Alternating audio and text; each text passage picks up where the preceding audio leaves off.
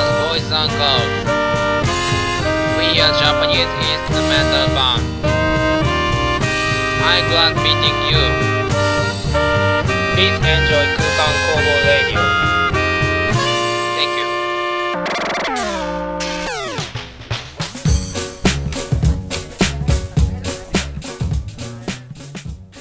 シーブチャンネルをご視聴の皆さんこんばんは5月15日22時30分になりました空間工房ラジオソララジ36回目の放送です空間工房はキャッチーなメロディーを奏でる5人組インストバンドトランペットサックスキーボードベースドラムのメンバーで構成されていますこのラジオでは僕たち空間工房の楽曲情報やバンドメンバーの日常ラジオならではのテーマとコーナーを設けてお届けします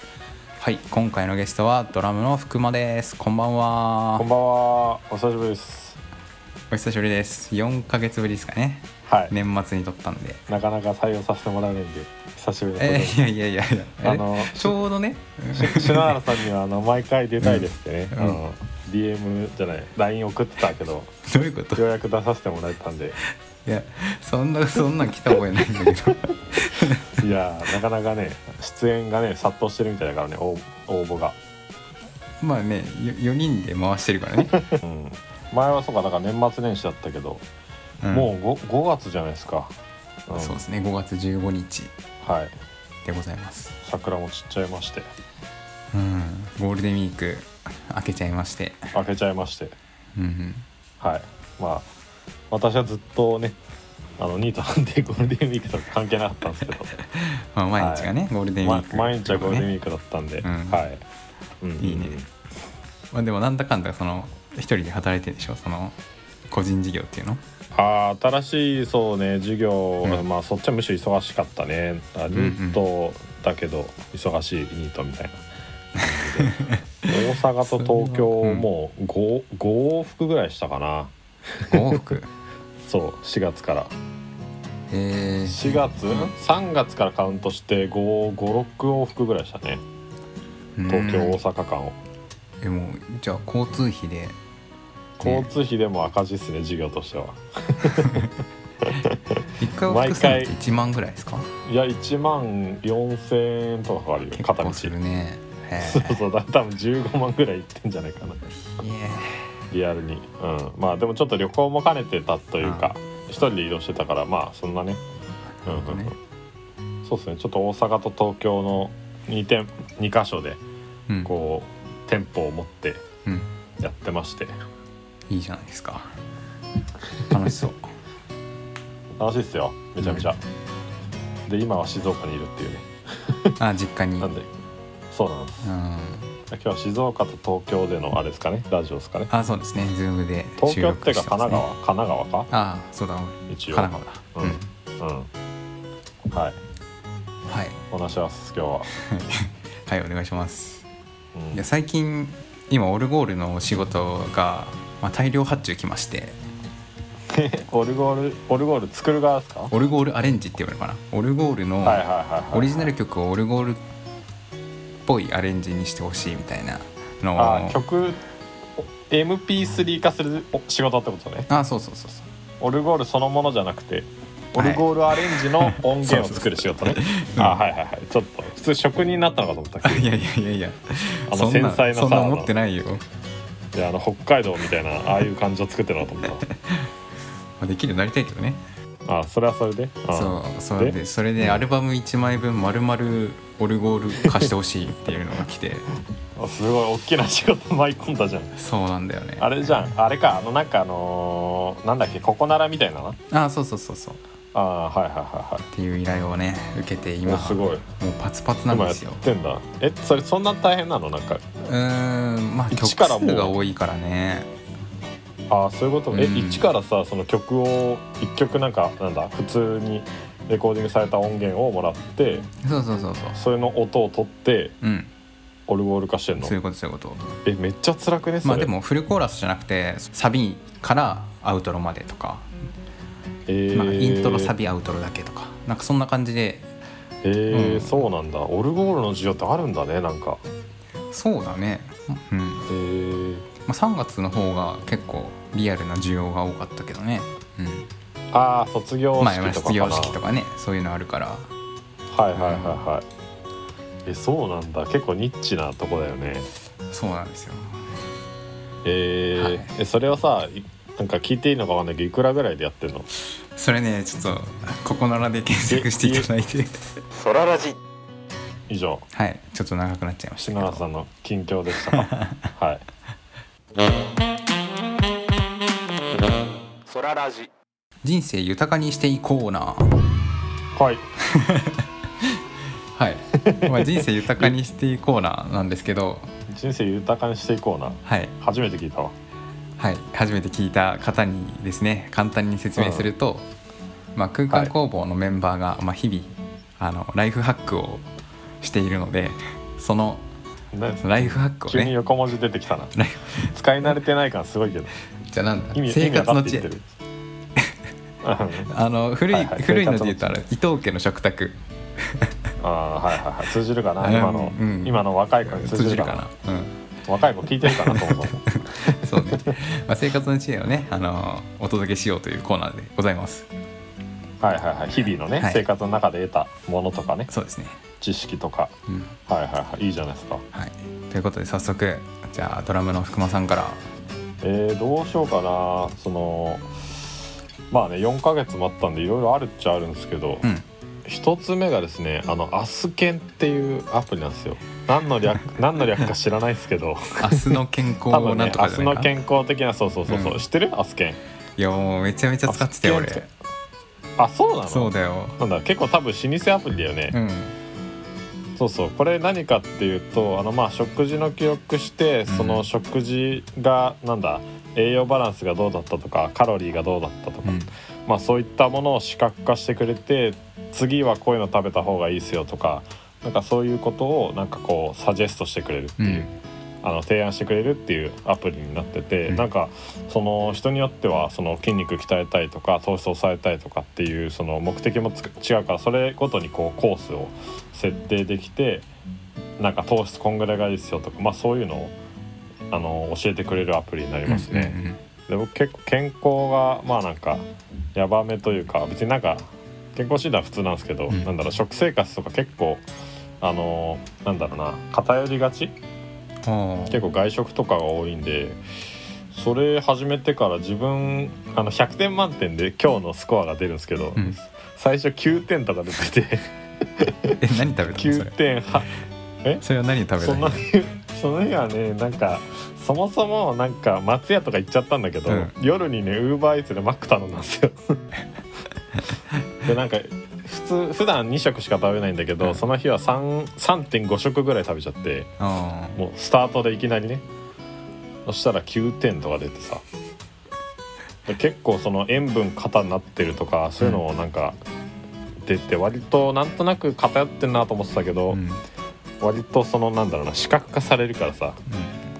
確かにそれで危機感煽られて今は最近はね86点とかねおースコアが出ててめちゃめちゃ健康的なんですよえそれは何を食べると86点になる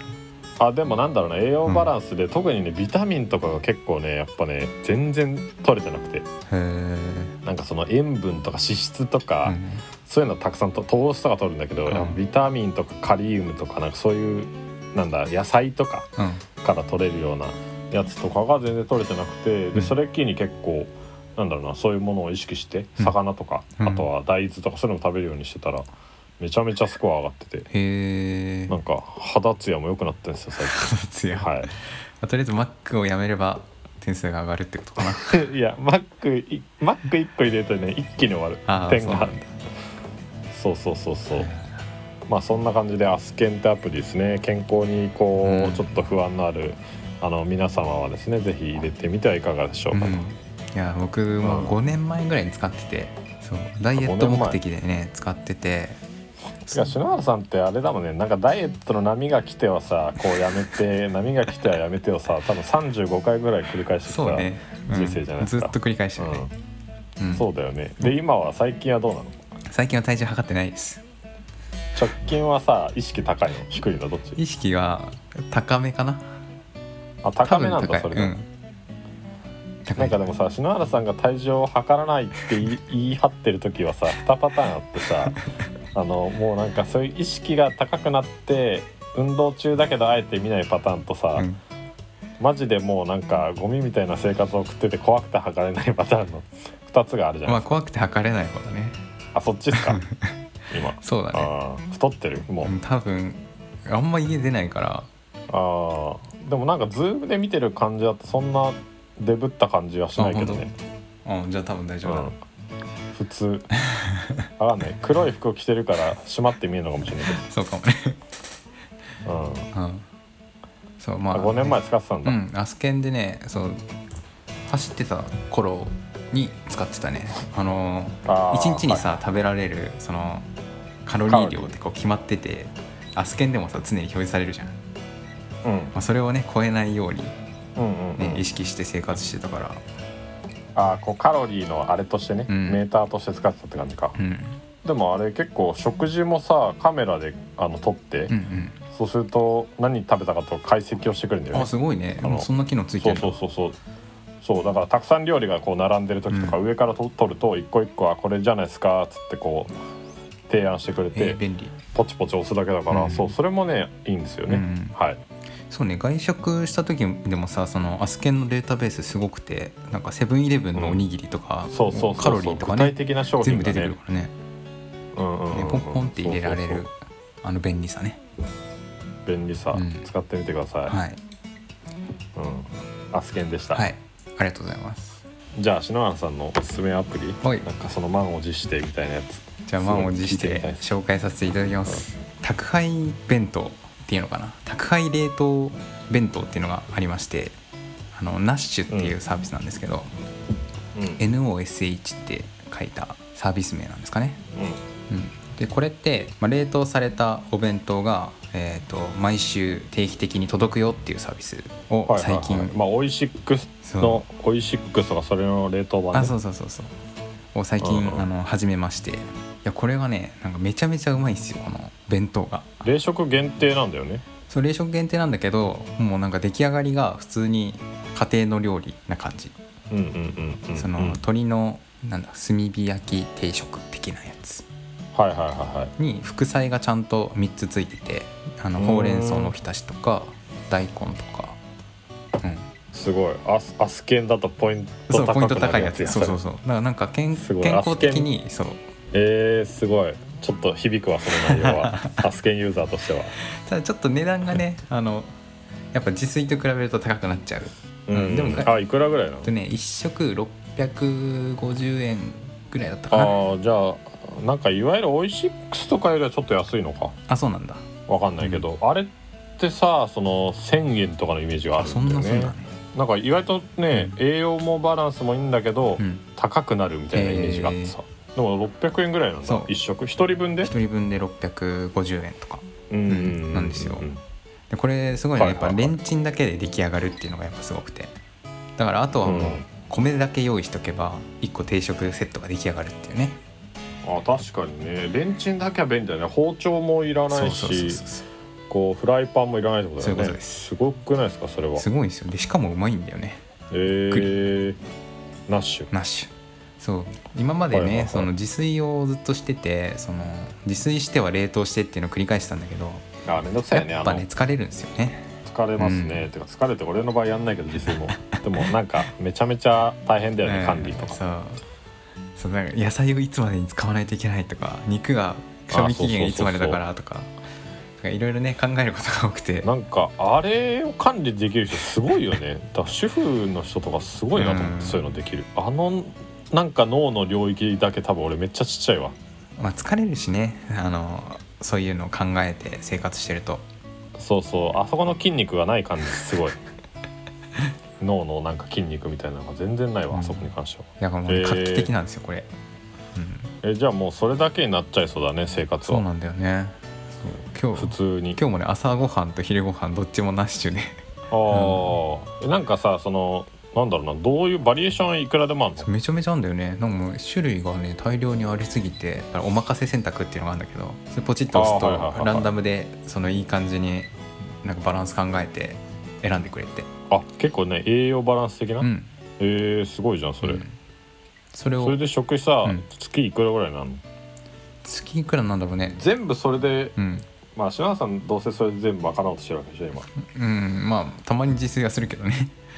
まあだからあそうなんだ1食あたり650円だから、まあ、それをね掛け算すれはいばは出ますよ、ああまあそっか、うん一日3食の人だったら1800円でそれがかけ30だからうん5万4000円とか、うんうんあうあん、それぐらいになっちゃうねえー、あでもいいなそれいいこと聞いたわぜひぜひあの俺の生活スタイル的にさ、うんこう家が転々としてるからさ、うん今ね、でもあ冷食便利だけど冷食そうだよなって大したもんないじゃん、うんなんかあんまりそさ、うねチャーハンとかそさ、うね餃子とかしかないから、ねそのクオリティで冷食あんのそれめっちゃいいなおすすめですよ、うん、じゃあはいじゃあ よかったよかっ今日今日から今日からナッシュミーたになナッりまシすュミに、はいそうなんかそういあのあうね、うん宅配系のサービスって結構いっぱいあって、まあ、どれにしようかあるよなねと思って、今ナッシュをとりあえずあー選んでみたんだけどあ冷食関連でもあるんだうんいろいろ、それでもう一へ個ーワタミの、えーワタミの宅食あはいはいダイレクトっていうサービスもあって、あそれ知ってるかもそれも全く同じサービ聞いスたことあるかもで,、あそれ冷食なうんだ、ん、でそれもねあのへー試そうとしてますうん比較してあすどごいっちにしようかなみたいな、何何 満足しないんだまあね、ちょっとねやっぱどっちも値比較した段がね上じゃないとあのーちょっと高いからワタミの冷食ダイレクトだとワタミのなんとかダイレクトは、うん多分ね600円ぐらい収まるんですよあちょっとちょ安っいんとだ安くないああなるほどね まあじゃあそれは次回聞かせてくださ い、はえーいいっすねちょっとそれはいい話だあよかったよかったなんかすごい有益だわ、はい二つ目いきましょう二つ目はいはい、で実はそれに関連してですねあのおーうまいっすねやっぱラジオやってるだけあってこう話をつなげていくねあの電子レンジさすがをだなあのあの2段で使えるっていうあのアイテム知ってる電子レンジを2段で使えるっていうあの物を温める時に基本的に1個しか温められないじゃないあーでかそういそう皿とかだからあれををセパレートにしてあの2段重ねであの同時に温められるっていうツールがあるんですよ。あーそっかあんま重ねない方がいいもんねうん、蒸気とか出るからあそうそうそうあそまあ、あとはスペース的に、あの1個でうん電子レンジがいっぱいになっちゃうっていうことあるじゃうんん。うんうんそうでナッシュを使ってると1個あたりあの5分半から7分半温めなきゃいけないんですよ電子レンあジを。ー結構がっつりだねえそれは700ワットとかっていうやつであ500ワットだねいわゆる500ワット、500ワットであーまあ、600ワットだともうちょはいはいはいっと短くなるんだけど、まあでもコンビニのガチ弁当とかそんな感じだもんねそうそうそう結構、うんうんでさナッシュ食べる時ってナッシュご飯ついてないからまず5分半温めてから米をその後温めるっていうあはいはいはいフローがあるんだけど それをね、はいフローがね一気にね、うんできるっていうツールがあー確かにそれだって地味に嫌だもん そねうだって1個さチンしてもさそのご飯がないと食いたくないそわうけじゃそんうそうそうだから結局5分経ったやつしか食えなくなっちゃうからってことだよそういうねことあー確かにそれすごいわ、うん すごいでしょこれ、セセットでセットでプレゼンするやつだ ねそうなんですよああえーえそれは何、なんてやつなの商品名これはね石丸合成樹脂電子レンジ2段で使えて一石二鳥っていう長いやつえなんかさなんかちょうどいなんか可愛い名前になってないなのってないこれ電子レンジ2段で使え一石二鳥だねこれあ一石二鳥って商一石品二鳥って商品だね何の面白みもない商品名だねはいはいはいうんそれアマゾンとかあるんですアかマゾンで買えますよえーいくらぐらいこれはね776円って書いてありますねああ、なんか高いのか安いのかよくわかんないけもどうなんか「モノタロウ」っていうサイトだとあモノタロウね439円で買えるけど、これね送料かかっちゃあモノっタロウに売てってんだ1000 1000円超えるんでまあへーアマゾンでいいかなって感じかなちょっと商品見たいわそれあぜひぜひ2段に重ねてレンレン電子レンジあーこういうやつねあ一石二鳥すごいちゃんと文字ってあった 一石の石が積むでそうそうそう二鳥の鳥があれなんだね調子とかの鳥なんだねうーんそうなんですあよあはいはいはいうーんまあ買わないな 買わないんかいちょっと基本的にあの、うん物がさあんま持てないからあさあそういうことね生活的にうんちょっとこれはないな、でもねまあ一気に温めたいかぜらねひなナッシュする皆さんはね、これセットでうん買うといいんじゃないですかそうだねうんはいということで一石二鳥です はい今日の山場が終了しましたはい以上、うんえー人生豊かにしていいコーナーでしたいやー神で すね神コーナあーよかったあ今り日がとうござ神いまし回ですねた空ラジおすすめのアニメ紹介コーナーイエーイいやなんかこれあれだねは初めてだね俺があの一人語りした回があったんですけどそこでアニメを紹介したのが初めてだったんですよね。あうーんなるほどのでそこ今で回バはズねりにバズった から、あのそのまま行ってやろうとはいいうことですね、まああのあれですもんねババンドの中だとまあ篠原さんとねうん俺が結構そのアニメ見る的そうそうなそうそうキャラ的なはいことになってるから、はいうん、まあじゃあせっかくならこの2人で話そうとそういうことです。ということで早お速願いしますよ、はい、うん、で僕はねあのマイキっていうんですかマイキクールっていうのかなあの季節ごとにそのアニメって12話放送されるんですけどああ春夏秋冬でねで今は、うんえー春2011年のあ春春ですねアニメってやつですねはい、春アニメ、はいうん、4月から4月からやっているアニメですね、うんまあ、その中でおすすめを紹介させていただきますお最新じゃないですか、すごい、 「オットタクシー」っていうアニメなんですけど、まうんうんあこれ、はい、あのホットタクシーアニメって大体漫画原作だったり小説原作とかあったりするんですけど今回は、うんうんうんえーアニメオリジナルっていうことでああいいっすね、うんアニメオリジなナルのであのネタバレをねこう見に行けないっていうもどかしさがうんうんあるんですけど、はいはいはいはいまあ、オットタクシタクーシー何ですかタクシー運転手のはいなんかですか、タクシー運転手のアニメですねうんまずオットタクシーのその世界観を話すと、まあ、皆さん動物ですと動物の形をした人ああなるほど動物たちが人間みたいな生活をしてる的なそうそうそうそうそういう世界ではいはい声はい優地があのタクシー運転手をしててでその声優地さんは結構なんだろうな多分40代ぐらいなのかな30代後半なのかない声声優ちさんって名前やああれか動物か声優ちって動物あねそうそう種類ででちゃんとその声優地の名前があってあの小戸川さんっていうあーはいはいはあいのななおる名ほ前どがありましておオットタクシーのオドかなあもあしやそうかもしれないうん、あそうかもしれないんだ、うんうんで小戸川さん、はい、でその小戸川さんがうんその個人タクシーであの運転手をうん、してるんですけど、まあ、そこを中心としてうん個性的なキャラがあの乗車してきてで